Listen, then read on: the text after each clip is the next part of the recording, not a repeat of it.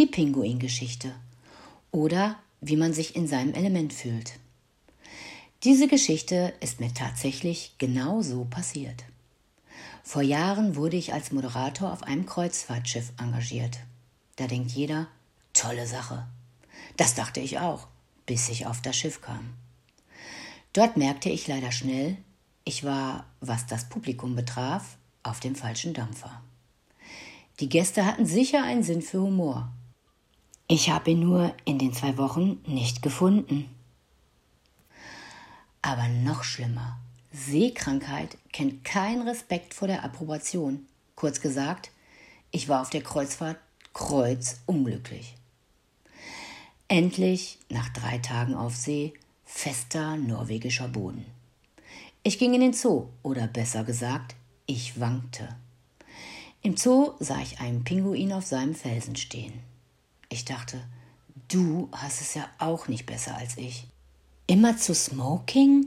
Wo ist eigentlich deine Taille? Die Flügel zu klein, du kannst nicht fliegen. Und vor allem, hat der Schöpfer bei dir die Knie vergessen? Mein Urteil stand fest, Fehlkonstruktion. Dann ging ich eine kleine Treppe hinunter und sah durch eine Glasscheibe in das Schwimmbecken der Pinguine. Und da sprang mein Pinguin ins Wasser und schwamm dicht vor meinem Gesicht, schaute mich an, und ich spürte, jetzt hatte er Mitleid mit mir. Er war in seinem Element. Boah, ey, ohne Worte. Ich habe es nachgelesen. Ein Pinguin ist zehnmal windschnittiger als ein Porsche. Mit der Energie aus einem Liter Benzin käme er über 2500 Kilometer weit. Pinguine sind hervorragend geeignet, zu schwimmen, zu jagen, zu spielen und im Wasser viel Spaß zu haben.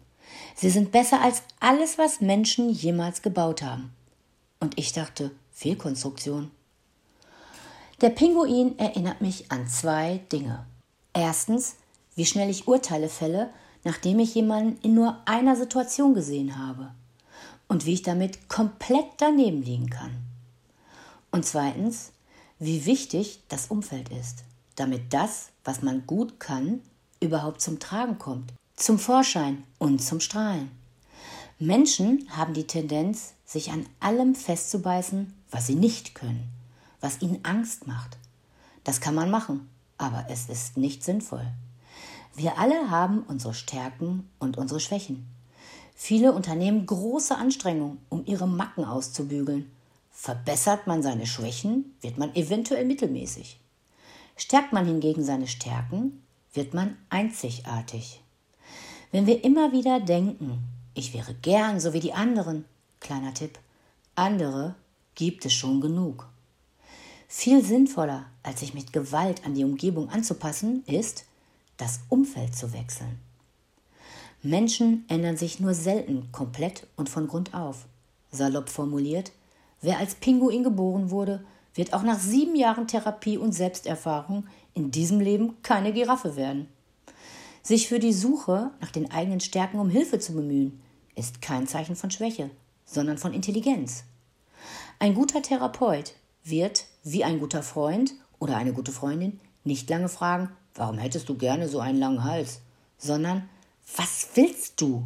Was macht dir Freude? Wann geht dein Herz auf? Wann haben andere mit dir Freude? Was ist dein Beitrag? Wofür brennst du, ohne auszubrennen? Und wenn du merkst, du bist ein Pinguin, schau dich um, wo du bist. Wenn du feststellst, dass du dich schon länger in der Wüste aufhältst, liegt es nicht nur an dir, wenn es nicht flutscht, alles, was es braucht, sind kleine Schritte in die Richtung deines Elements. Finde dein Wasser und dann heißt es, spring ins Kalte und schwimm. Und du weißt, wie es ist, in deinem Element zu sein. In diesem Sinne, viel Glück. Mein Pinguin grüßt Ihren Pinguin und wünscht Ihnen viel Zeit in Ihrem Element.